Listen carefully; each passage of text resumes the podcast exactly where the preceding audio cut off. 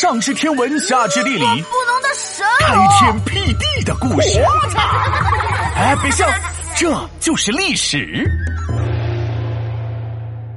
四面楚歌，歌声的力量。啊，英语单词太难背了，一点都不 easy。哎呀，别抱怨了，多学一门语言，说不定能成为你成功的关键。为什么？你还记得项羽和刘邦的故事吗？项羽最后失败，就是吃了语言的亏。啊，到底是怎么回事啊？在鸿门宴之后，项羽和刘邦开启了长达五年的争斗，期间是你打我来，我打你，不分胜负是不可以。打到最后，项羽退到了垓下这个地方，他的装备、士兵都不多了，缺医少药，也没吃没喝。项羽愁的是睡不着觉啊！不知不觉就到了深夜，就在这时，安静的旷野突然传出了歌声。呃。咋变成恐怖故事了？哎，别打岔！哎，项羽听到军营四周有人在唱，呜呜啊啊啊啊啊啊！心头一紧，这歌声好熟悉啊！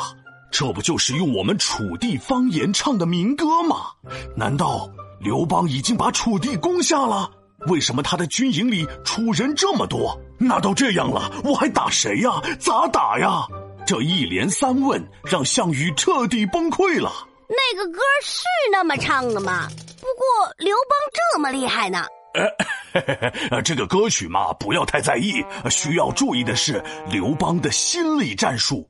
那些唱楚地民歌的，其实都是刘邦的汉军，只是学了楚地的方言而已。看来多学一门语言是挺重要的。此时的项羽感慨万千，叫来了自己最宠爱的妃子虞姬，牵来了自己最宠爱的座驾乌骓马。一碗酒饮下后，吟唱道。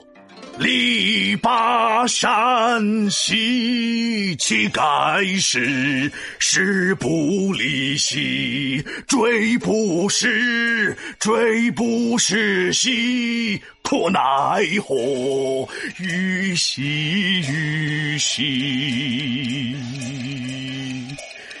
奈如。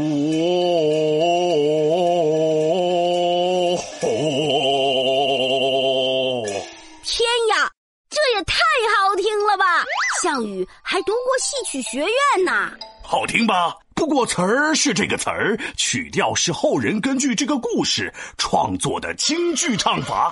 没想到这段故事还挺抢手。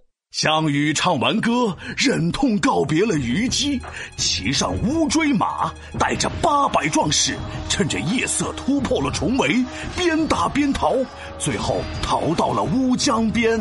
那赶紧过江啊！当时乌江亭长已经把船准备好了，只要项羽上了船，就可以回到江东大本营了。但项羽没有，他仰天大笑，哈哈哈哈哈哈哈哈！老天想我灭亡，那还渡江忙啥忙？江东父老多信任，辜负他们很彷徨。说完，项羽挥剑自刎，亲手终结了长达五年的楚汉之争。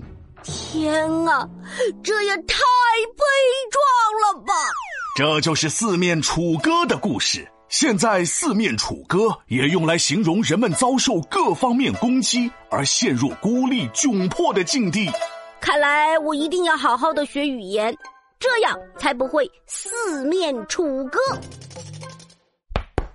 皮大龙敲黑板，历史原来这么简单。楚汉相争多激荡，四面楚歌心慌慌。刘邦带兵善用计，项羽自刎于乌江。